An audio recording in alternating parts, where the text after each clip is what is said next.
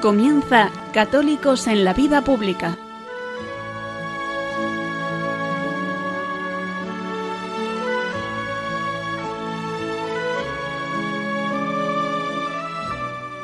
Un espacio dirigido en Radio María por Luis Zayas.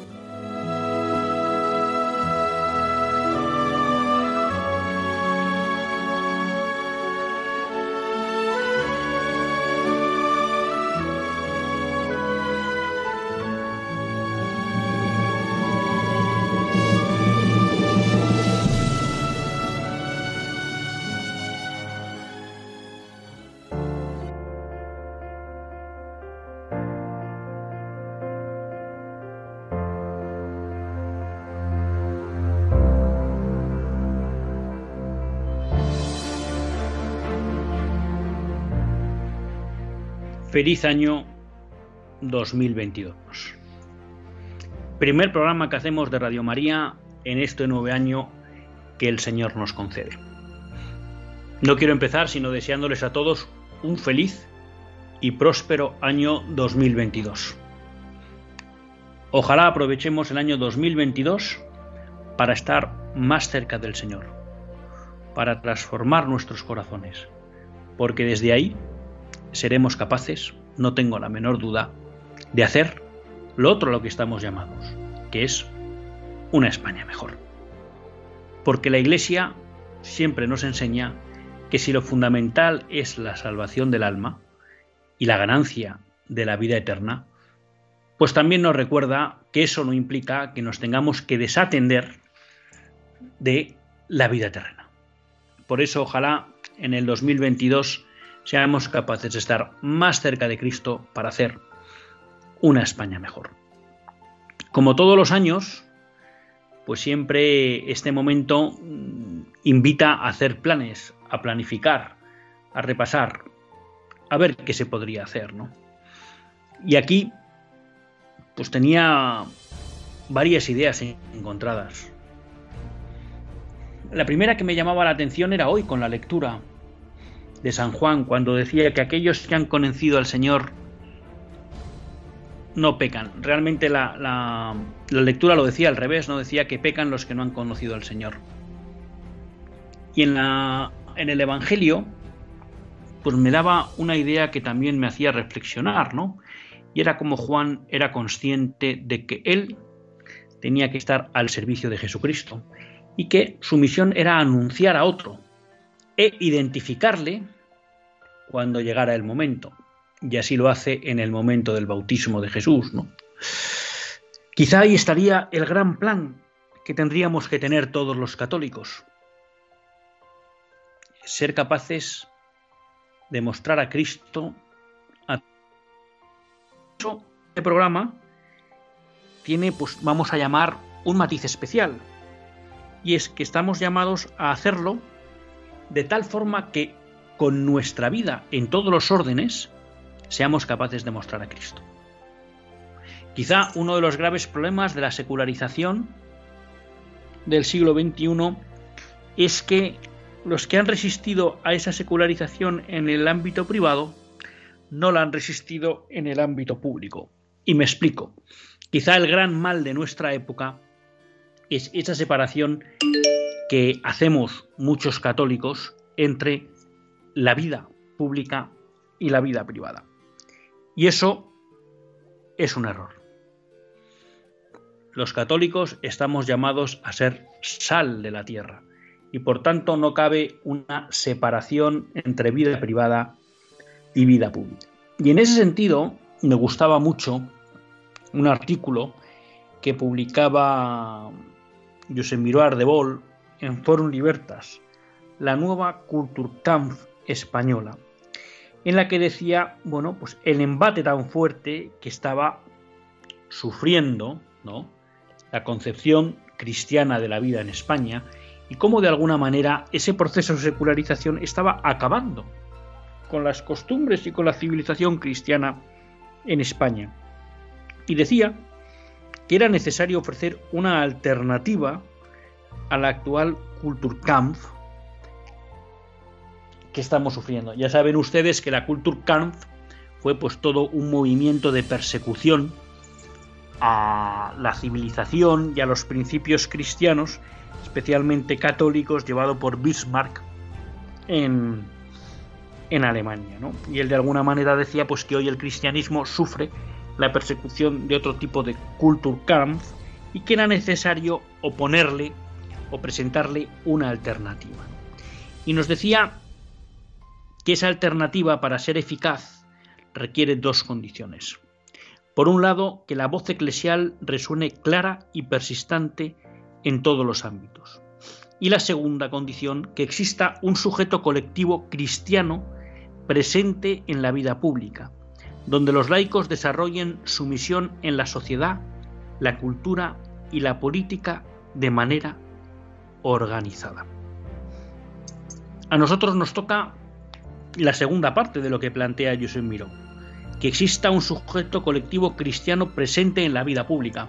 Esto ya nos llama a romper esa dicotomía propia de la modernidad de que la fe cristiana ilumina mi vida privada y que cuando salgo a la plaza, a la calle, al ámbito público, la dejo en mi casa. No, estamos llamados a iluminar con la fe también todos los ámbitos de nuestra vida en sociedad. Nos recuerda Josep Miró, citando a Aristóteles, que los hombres no solo se han asociado para vivir, sino para vivir bien. Todos los interesados en una buena legislación están interesados en la virtud cívica y la iniquidad. Por lo tanto, también está claro que la ciudad, que realmente lo es, y no solo de nombre, tiene que preocuparse por la virtud. Porque si se limita a una garantía de los derechos de los demás, como sostiene, sostiene Licofrón, el sofista, deja de ser capaz de hacer a los ciudadanos buenos y justos. Y esta idea me parece importante porque nos retrotrae a los principios clásicos de la política y a los principios, por tanto, del pensamiento tradicional político español que ya saben ustedes que bebe de las fuentes cristianas. Y lo que nos pone aquí es que la ciudad, entendida como el ámbito de convivencia, no es simplemente un lugar donde estar juntos. Y que por tanto la autoridad no es simplemente un árbitro, un policía que lo que trata es de evitar que los conflictos entre los diferentes grupos o personas que viven juntos destruyan esa convivencia, sino que la política, o mejor dicho, sino que la vida en comunidad y por tanto la política, que es la organización de esa vida, están llamados a algo más, que es ayudar al hombre a alcanzar la virtud. Eso desde el plano natural y desde el plano sobrenatural, ayudar al hombre a alcanzar la salvación y la vida eterna. Y eso será muy difícil que se logre si los católicos, en todos nuestros ámbitos, allí donde nos toca relacionarnos con otros, no damos el paso de hacer presente nuestra fe. Y esa fe tiene que hacerse presente en nuestra forma de vivir, en nuestra forma de ocio, en nuestra forma de trabajar, en nuestra forma de ver y de actuar en la política, en nuestra forma de hacer y dirigir empresas, en nuestra forma de hacer cultura. Ese me atrevería a decir yo que es el gran reto de nuestra época. Y yo le pido al Señor, y en especial a la Virgen, que celebrábamos el día 1 su maternidad divina, que nos ayuden a ser capaces desde ese corazón convertido y entregado a Cristo a hacer de nuevo cultura cristiana, a hacer de nuevo civilización cristiana, porque entonces sí será posible presentar una alternativa a esta Kulturkampf secularizadora que venimos soportando y sufriendo los católicos. Porque no nos olvidemos, la ciudad terrena está para ayudar al hombre a alcanzar la virtud y la salvación eterna. Y eso no lo puede hacer sin el concurso de los católicos. Dios quiera que en 2022 empecemos a ver los primeros pasos de una ciudad de Dios que empieza a florecer en nuestra ciudad de la tierra.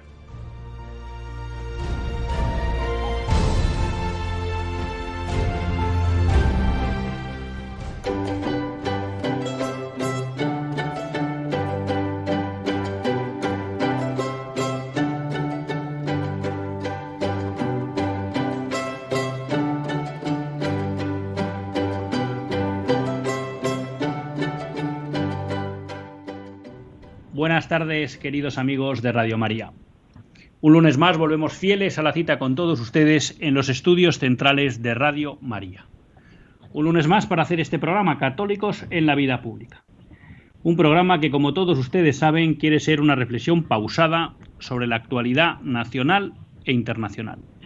Una reflexión que tratamos de hacer siempre desde la óptica del magisterio de la Iglesia y su doctrina social. Una iglesia que no nos cansaremos de repetir, que es madre y maestra. Y un lunes más tiene la suerte de compartir esta hora de radio Luis Tallas, que es quien les habla.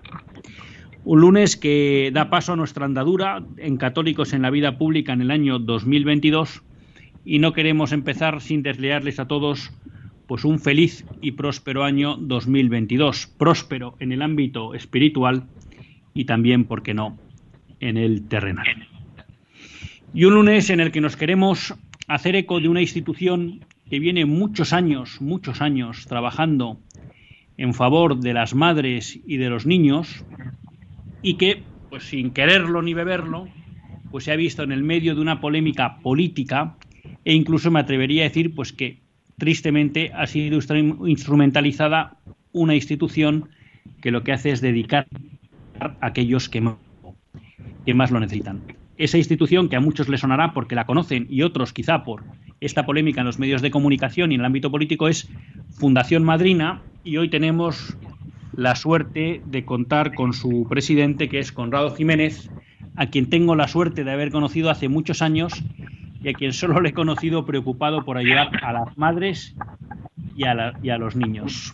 Buenas tardes, Conrado. Hola, buenas tardes, Luis, y a todos los oyentes. Muchas gracias. Y muchas gracias por estar aquí con nosotros, que ya sé que te hemos pillado haciendo algunas gestiones. Eh, cuéntanos o cuéntales a todos nuestros oyentes qué es Fundación Madrina. Pues es un pequeño proyecto de amor que surge hace 21 años, eh, fruto de un accidente mortal que tuve y que cambió mi vida del mundo de la empresa pues al mundo de eh, pues de la solidaridad, al mundo de, como yo digo, cambié la gran empresa por la empresa más importante que tiene un país, que es la familia, y por la CEO de esa familia, que es la madre, ¿no? Eh, luchamos eh, contra la pobreza infantil, pero ayudando, sabiendo que detrás de cada niño hay una madre. Y luchamos también para que tengan vida y, puedan cumplir su sueño, ¿no? Entonces, eh, pues eso lo venimos haciendo con la ayuda de Dios, porque hemos vivido siempre que somos muy pobres, muy pobres, no olvido desde la providencia, pues ayudando a todas estas madres y niños, ¿no? Y que ya son muchos y, un paso más fue en el, en el confinamiento con, con el COVID, pues eh, Madrid, todo Madrid estaba, estaba con hambre y, bueno, pues eh, nos pidieron alimentar a todo Madrid y ahí estuvimos dando, dando el do de pecho para alimentar a todo Madrid. Con cerca de 2.000 voluntarios. Eh, es una fundación que se dedica a salvar vidas y se dedica también a salvar familias. Porque cuando hablamos de, de madrina, vamos a llamar en la época pre-COVID, el foco era ayudar a madres embarazadas en riesgo de aborto, a madres con niños pequeños pues que no pueden salir adelante, a familias en dificultades económicas. Vosotros ahí dais desde ayuda de pañales, de comida, desde formación para buscar un trabajo, yo creo que tenéis alguna casa de acogida, ¿no? Sí, bueno, siempre y durante la pandemia también, ahora explicaré por qué. Eh, hemos estado siempre ayudando a lo que son todas las madres y niños, eh, eh, sobre todo madres jóvenes. La madre más joven que hemos acogido tiene 11 años, 12 años española, ¿no? Entonces, en ese rango, hasta los 45, pues lo que hacemos es intervenir con mujeres, con madres gestantes. Tenemos pisos de acogida para madres eh, víctimas de, violencia o víctimas que han sido abandonadas por su propia pareja, ¿no? Y no tienen nada, eh, que sin nuestra ayuda no podrían seguir adelante. Eh, tenemos también un centro de formación y empleo para que se les pueda eh, dar empleo, porque desgraciadamente la maternidad te excluye, te hace pobre, te hace perder el trabajo, te hace perder la pareja, los amigos, te hace perder todo. La verdad es que es eh, heroico quien decide ser madre. Y nosotros hemos creado toda una especie de servicios que lo que te hace es ayudar a que estas madres sigan adelante con sus embarazos, sigan adelante con la vida del bebé, sigan adelante con sus vidas. Es decir, eh, todas las excusas, y todos los problemas que se originan por, a causa de la maternidad, exclusión laboral, exclusión social, exclusión también administrativa, porque la administración, desgraciadamente, pues eh, eh, te presiona para que no sigas adelante con tu embarazo, porque te dice que es una mala noticia, que si tienes el niño perderás las ayudas o perderás cualquier otra eh, cosa que puedas tener, o incluso te dicen que si lo tienes te quitan el niño. O sea, las madres vienen absolutamente llorando de esta situación perpleja que, en la que nos vemos eh, por simplemente por esa decisión maravillosa que ha tenido mi madre. Gracias a ella, pues estoy con vida, o la tuya, o de cualquiera de los que nos está escuchando, ¿no? Pues eso se ha convertido en un acto heroico de amor, el hecho de tener un hijo en este momento. Y nosotros queremos que ese acto de amor esté soportado, esté ayudado, pues con una serie de recursos laborales, sociales, de alojamiento, de apoyo psicológico, absolutamente todo todo lo que puede necesitar una joven para seguir adelante con su embarazo lo tiene. Por eso muchas de las madres eh, vienen directamente a la fundación, muchas de esas madres eh, nos piden ayuda. Cuando vienen lanzan un, eh, un, de, de, salvación, de, de, alegría, de paz, diciendo por fin, por fin alguien me ayuda, por fin alguien me escucha. ¿no? Siempre digo que una madre sola y abandonada se hunde, pero acompañada vence el mundo y es así. Lo único que hacemos es acompañar a estas madres a través de madrinas, que son madres y abuelas con experiencia, lo que te hacen es acompañar a estas jóvenes en el preparto, incluso a veces en el parto y el posparto. Y, durante la pandemia, pues como eh, entregamos alimentos, también venía todas las madres embarazadas. Era el único que teléfono que funcionaba en la Comunidad de Madrid, porque todos los demás estaban eh, apagados y bloqueados y atendimos unas 350.000 llamadas eh, de emergencia, tanto sanitaria como, eh, como alimentaria. ¿Y sanitaria por qué? Porque eh, todos los centros de salud estaban cerrados y, y, entonces nosotros interveníamos en las colas con todas las embarazadas, gestantes o madres que tenían un niño. E hicimos cerca de 2.000 atenciones pediátricas y, y atenciones ginecológicas, con la suerte y con la alegría de que todas las madres que intervenimos durante la pandemia siguieron adelante con su embarazo. Algunas de ellas, la pandemia les hizo incluso girar, mirar a ver si, la posibilidad de abortar, pero cuando intervenimos y les explicamos todas las ayudas que tenían, eh, nos abrazaron para decir gracias porque así sí puedo tener a mi hijo, ¿no? Lo único que, que hemos hecho es justicia social, pero también divina, es decir, que le damos a las madres las herramientas para poder seguir adelante con sus embarazos, porque la administración ayuda, la sociedad se pone de perfil y estamos en una sociedad donde lo único que se premia, se legisla, es a favor de las personas eh, solas porque la maternidad se, se penaliza, eh, no solamente con alojamiento, tenemos eh, jóvenes gestantes que dicen de que la han echado de la vivienda por estar embarazada o incluso ya les indican que no pueden alquilársela ni a mascotas ni a embarazadas ni a niños. A ese nivel hemos caído, convirtiendo lo que son las ciudades en una auténtica trampa mortal para todas las familias que tienen hijos a cargo. Por lo tanto, también surge de ahí otro proyecto que tenemos precioso de los pueblos Madrina, donde eh, realojamos en pueblos a estas familias numerosas, donde la ciudad se les ha convertido en una trampa, en un sitio hostil, porque no pueden pagar alquileres, han perdido trabajos, no pueden pagar la luz por lo menos es un entorno más humano. Lo único que hacemos es eso, nada más.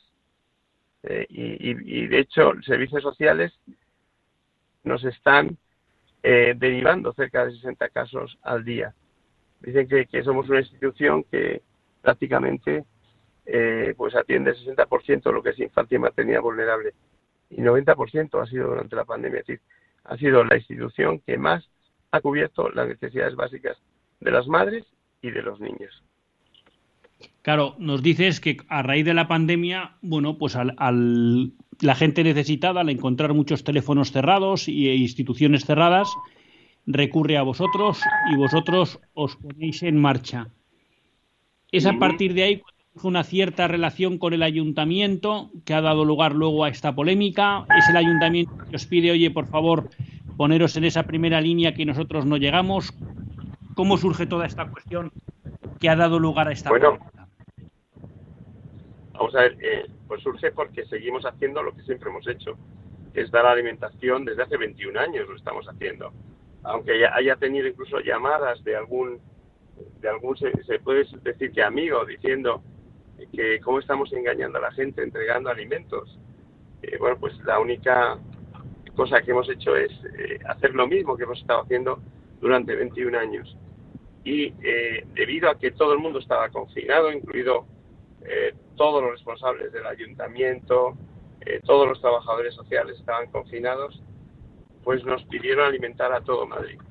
Para eso nos dieron como logística la caja mágica y metimos todos los alimentos que teníamos y, y que llegaban a Madrid, porque incluso todos los alimentos que llegaban a Madrid nos lo daban porque sabían que estábamos alimentando a su vez a través de todos los servicios sociales y que nos lo abrieron para exclusivamente para Fundación Madrina. Eh, pues de ahí surge esa relación de decir, oye, ayúdanos ya que lo estás haciendo, ayúdanos porque nosotros no podemos. Y entonces eh, movilizamos a 2.000 voluntarios que fueron por toda la ciudad con sus coches, los menús, eh, hemos eh, llegado a, cubrir y atender cerca de 4.000 eh, familias diarias. Es decir, cuando antes atendíamos a 400 al mes. Entonces, casi de, de, 10 familias diarias que atendíamos a 4.000 al día, de 10 toneladas de alimentos que entregábamos al mes a 20 toneladas al día. Esas son las cifras, porque alimentamos a todo Madrid. No es que abriéramos nuestro perfil, es que es de, de justicia y calidad que si te viene un anciano que, que, se estaba pasando hambre y no podía con qué alimentarse, dárselo. O familias enteras con padre y madre. Eh, pero eh, seguimos haciendo nuestro propio trabajo porque eh, pudimos cubrir todas las necesidades de cerca de 2.000 usuarias, madres gestantes y niños. Por lo cual son cifras tremendas que ponen de manifiesto la magnitud del problema a la que, nos hemos enfrentado. Nadie ha dado datos, pero yo se los puedo dar porque los hemos contado. Y, y, no solamente los hemos contado, que te exigen que los cuentes eh, eh, las auditorías que nos hacen. Entonces, pues, eh, gracias a Dios y a pesar del fuego amigo, porque ahora, ahora nos atacan los supuestos enemigos, pero también ha habido fuego amigo, gente que no entendía lo que hacíamos y también nos criticaba, diciendo que enviábamos a la muerte a los voluntarios. Es decir, eh, efectivamente yo creo que se merecen todos los voluntarios, cerca de 2.000 que nos han ayudado y que siguen ayudando, pues una ovación cerrada, porque han ofrecido su propia vida para dar vida, ¿no?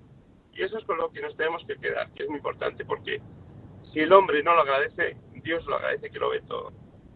Por tanto, no, no estoy preocupado por ellos, sino simplemente dolido y, bueno, digamos que la experiencia te va diciendo que no confíes en, en, los poderes terrenales que van buscando otra cosa, ¿no?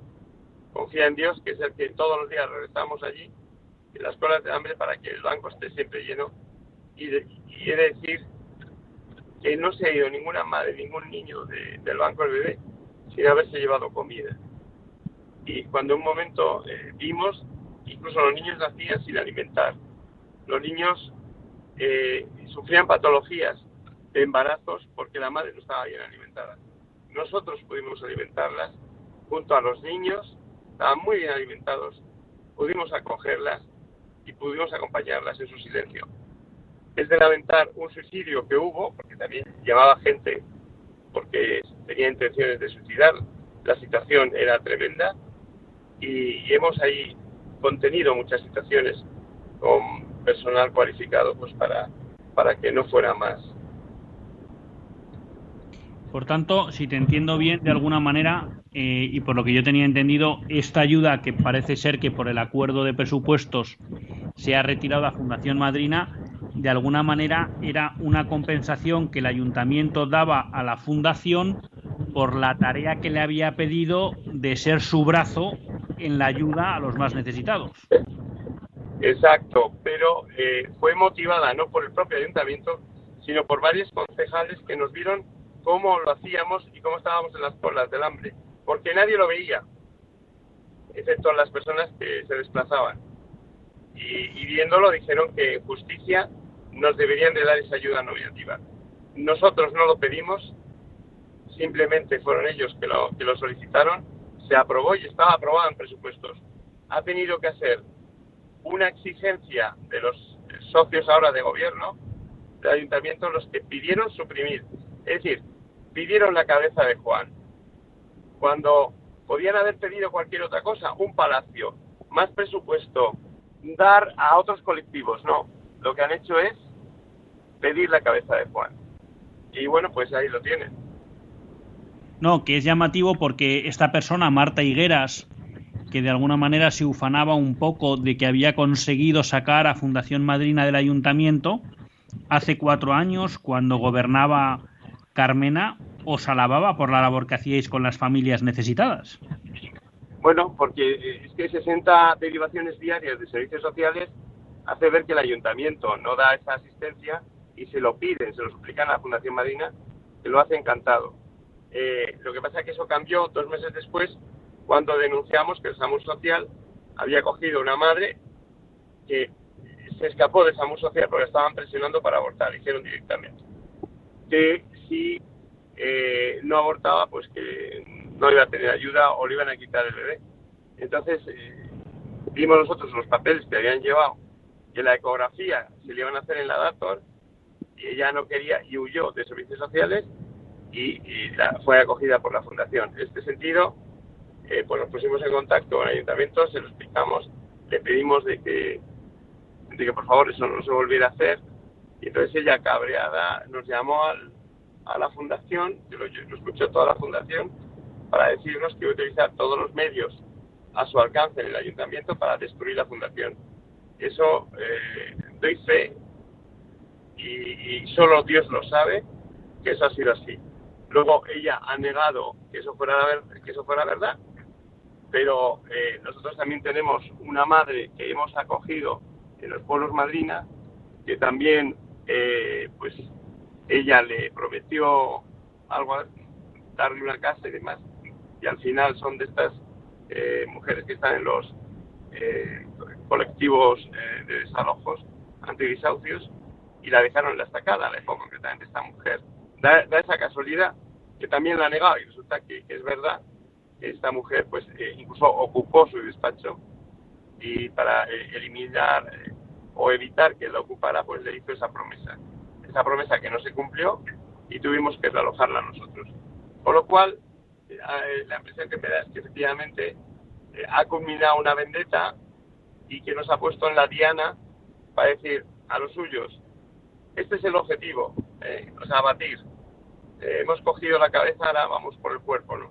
Pero bueno, Dios es más grande, eh, estamos acostumbrados a este tipo de, amenazas y, y, solo Dios sabe que somos tan pequeños, somos el pequeño David, que nos puede ayudar solo Dios, ¿no? Para defendernos.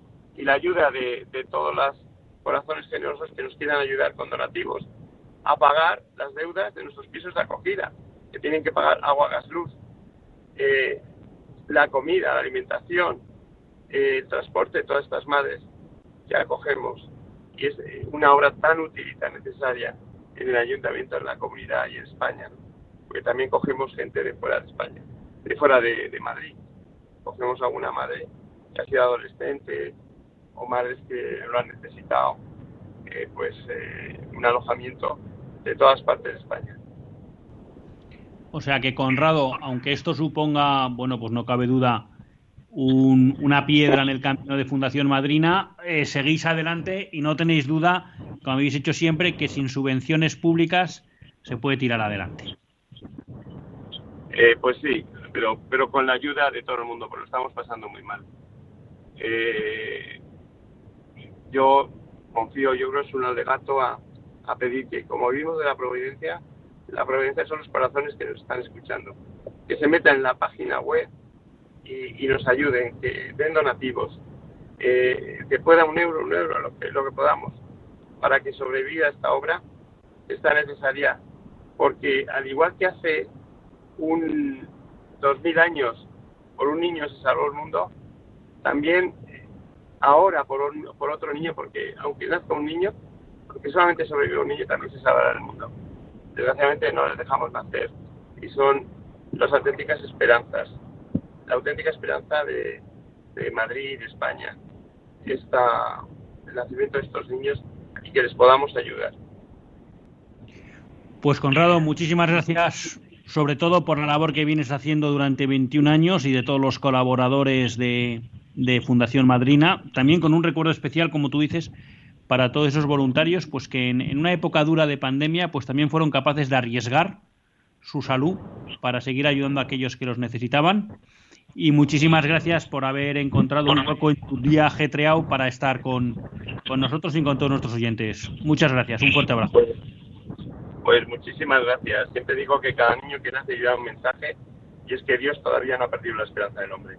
Que también los oyentes, eh, la gente de buena voluntad que quiera ayudarnos, sea esa esperanza para estos niños, que serán los que salven el mundo. Un fuerte abrazo, Conrado. A vosotros. Muchas gracias. Bueno, pues yo creo que después de esta magnífica entrevista que hemos tenido con Conrado, uno de esos seres desconocidos de la sociedad española, pues no queda más que descansar unos breves minutos con una pausa musical.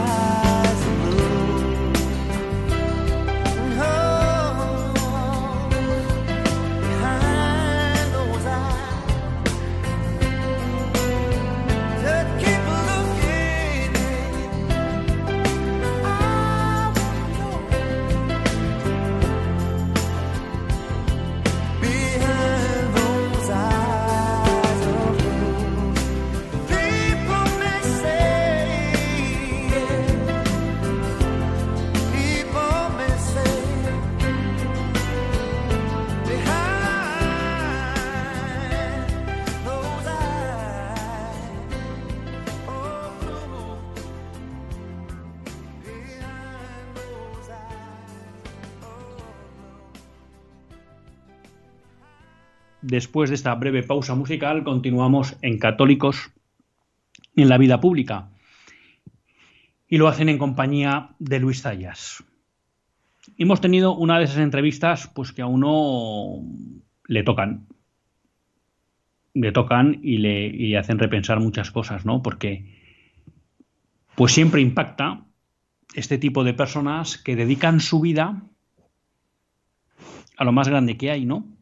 Es ararla por los más, por los más necesitados y concretamente eh, a estar en primera línea en la lucha contra la incultura de la muerte, que afecta en especial a esas madres embarazadas que ante ese abandono que contaba Conrado que sufren en el ámbito laboral, en el ámbito familiar, en el ámbito social, en el ámbito de las administraciones públicas, ¿no? Desgarra ese, testimonio que nos daba de una mujer que tuvo que huir del SAMUR social porque toda la presión era para que abortara, ¿no? Pues encuentran ahí una mano que les acoge y que al final es la salvación de ellas y de la vida de, de su bebé. Y yo quería traer esta cuestión a colación. Ya saben que en este programa queremos abordar siempre las cosas desde la óptica de los principios, ¿no?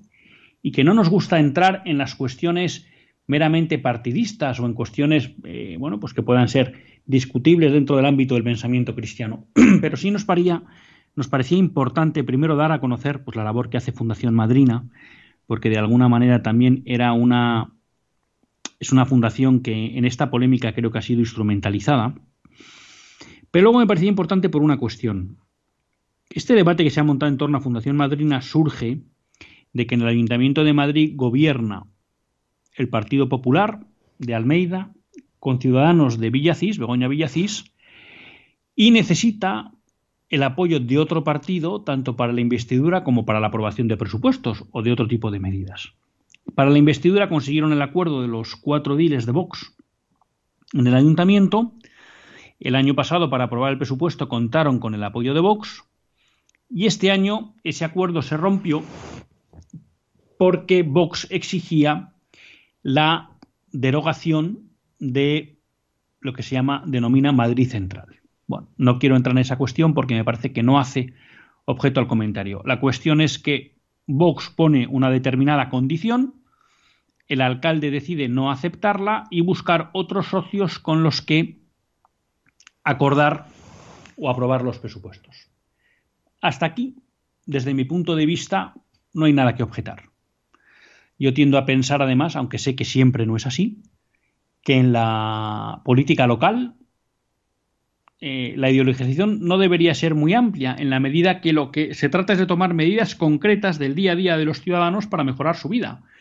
Y hay muchas veces la ideología no tendría por qué tener partido sobre si hacemos peatonal en una calle, sobre si mejoramos los servicios o cómo lo hacemos. Dicho lo cual, no digo con eso que todas las medidas que se tomen en ayuntamiento sean asépticas desde el punto de vista ideológico o que no pueden estar influenciadas por la ideología, pero creo que es la administración en la que la ideología puede tener menos peso y por tanto puede dar pie a que muchas medidas se pacten entre partidos que desde el punto de vista ideológico y de ideario se encuentran muy distanciados.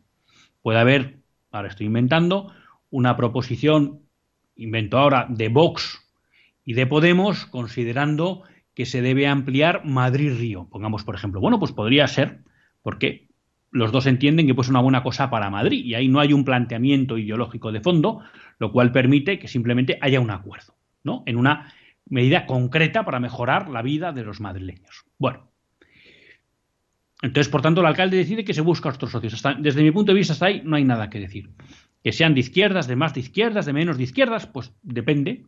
Para lo que se quiera hacer, pues tampoco hay nada que decir.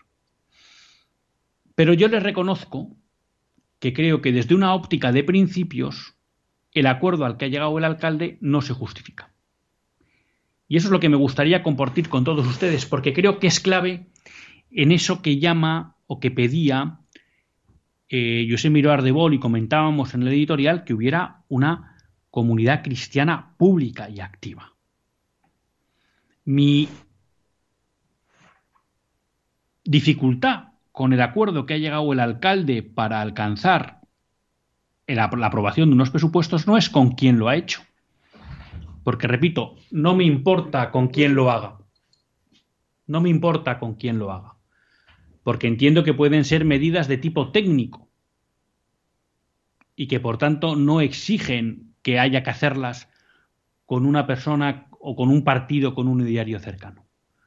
Lo que sí me preocupa es el qué pacta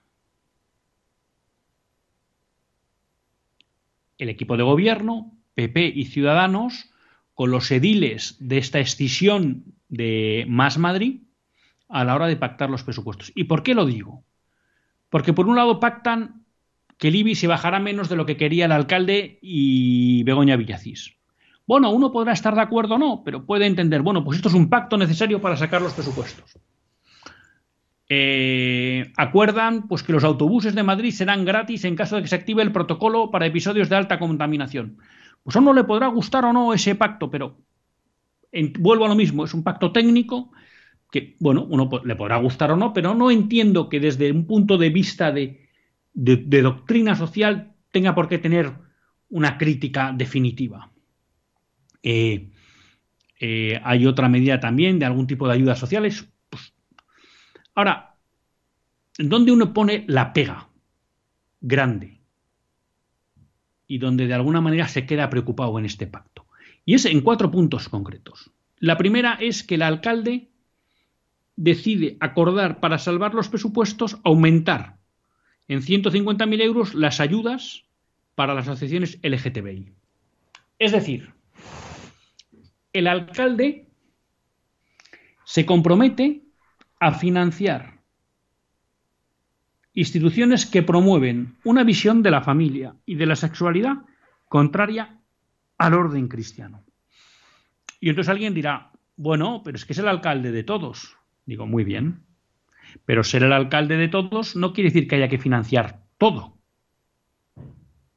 Ni cualquier tipo de organización. Y menos si no tiene un fin claramente social. Entonces a mí, que el alcalde entregue para sacar los presupuestos más dinero para financiar la ideología de género, me parece grave. En segundo lugar, establece una dotación de 500.000 euros para financiar la fiesta del orgullo gay, que no deja de ser un exponente de promoción de la ideología de género y en muchos casos una fiesta donde se denigra de forma explícita a la Iglesia Católica y al sentimiento cristiano, cuando no se ofende directamente a Dios. 500.000 euros. Tampoco me parece razonable. No me parece que la aprobación de unos presupuestos justifique que el alcalde asuma el compromiso de financiar asociaciones que promueven la ideología de género y la fiesta del orgullo gay, que es la explosión o manifestación mayor de la ideología de género. ¿Por qué? Porque si, como explicábamos en el editorial citando Josep Miró, que citaba Aristóteles, la polis, la ciudad, está llamada a promover la virtud, sabemos que la ideología de género no promueve la virtud, ni promueve una sexualidad acorde a la naturaleza del hombre, ni promueve ¿eh? una visión correcta de la familia. es más bien una enemiga de la familia. Por tanto, a mí esto me parece una aceptación grave. El tercer punto que también me parece grave es que el ayuntamiento accede a declarar la escritura Almudena Grandes hija predilecta de Madrid, cuando hace menos de un mes el alcalde, a raíz de su fallecimiento, se había negado a ello. Almudena Grandes es una persona que se ha burlado públicamente del sentimiento religioso y de los abusos que sufrieron muchas mujeres, entre ellas religiosas, durante la República y la Guerra Civil. No parece razonable que el alcalde ceda en este punto. Y el cuarto elemento es, como nos ha dicho Conrado, la cabeza de Judas. El alcalde renuncia a mantener una partida que había en los presupuestos, creo de unos 200.000 euros, para, de alguna manera, compensar a Fundación Madrina por toda la labor que había venido desarrollando en apoyo de familias durante el año 2021. Conrado nos comentaba fuera de línea que Fundación Madrina había gastado más del doble en el apoyo a todas esas familias durante la pandemia. Claro, a mí esto me parece que sí es grave. Es decir, desde mi punto de vista, no cabe que un gobernante, para poder pactar unos presupuestos y ejercer la política, acceda a aceptar y promover ideas contrarias al bien común o vamos a decir, no me atrevería a decir porque no es perseguir, pero a poner palos en la rueda de instituciones que ayudan a la familia y que por su carácter provida, como nos ha explicado eh, Conrado, son mal vistas por la izquierda con la que quiere pactar los presupuestos. Fíjense lo que les he dicho. Yo creo que el mal de este pacto no está en con quién se hace, sino en lo que se concede. Alguien me decía, bueno, pero no sabemos a lo que ha dicho que no. Es posible que haya dicho que no a cosas más graves. Es posible. Pocas se me ocurren más graves, pero es posible. Pero la cuestión es que a estas no se puede decir que sí. La aprobación de unos presupuestos, desde mi punto de vista, y creo que ahí se refleja un sentir de la moral católica, un sentir de la opinión de la Iglesia, es que el mal no se puede elegir. Y financiar la ideología de género a través de asociaciones LGTBI, promover la ideología de género a, través de la financiación del orgullo gay y aceptar la discriminación de asociaciones por su carácter provida, es optar por el mal. si estos elementos no estuvieran en el pacto de, presupuestos, yo no tendría nada que decir. Me podrá gustar más o no el pacto de presupuestos.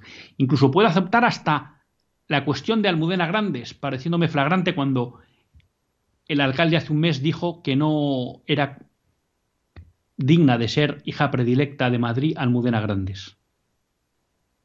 Y si eso supuso que se rebajaba menos el IVA, que los autobuses gratis impliquen un mayor gasto público u otras medidas, pues me podrán gustar o no. Pero creo que caben dentro de la libertad de un político a la hora de ejercer su actividad.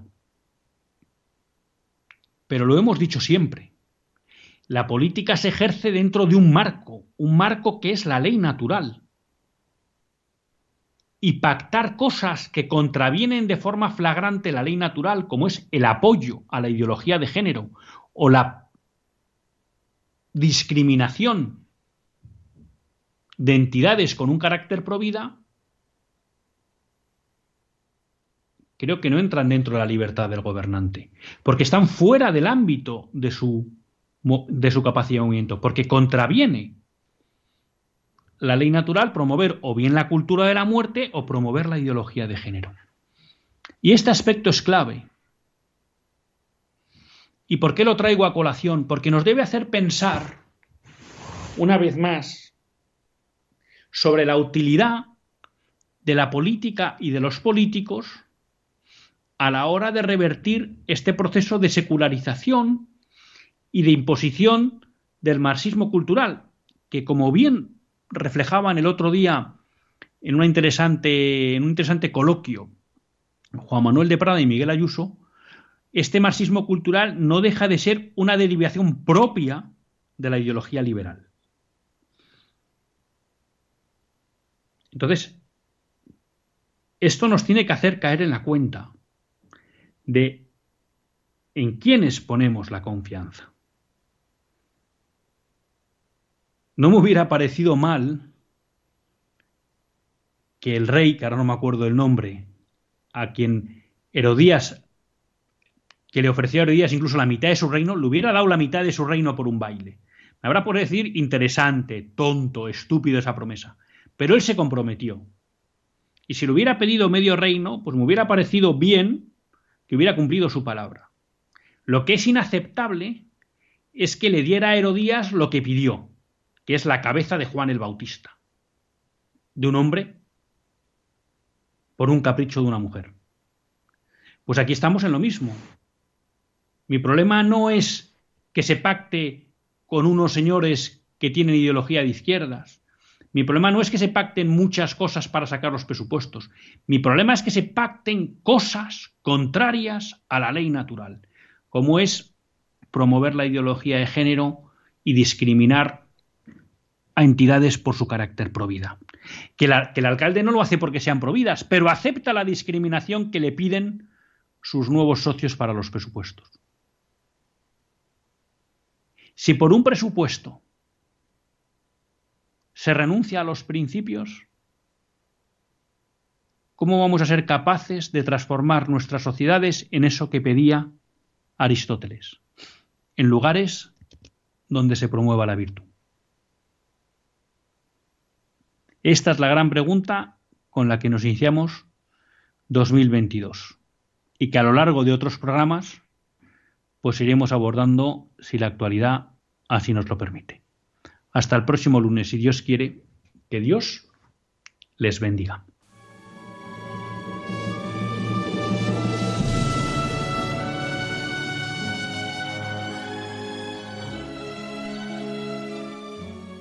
Así concluye Católicos en la Vida Pública, un programa que dirige Luis Zayas.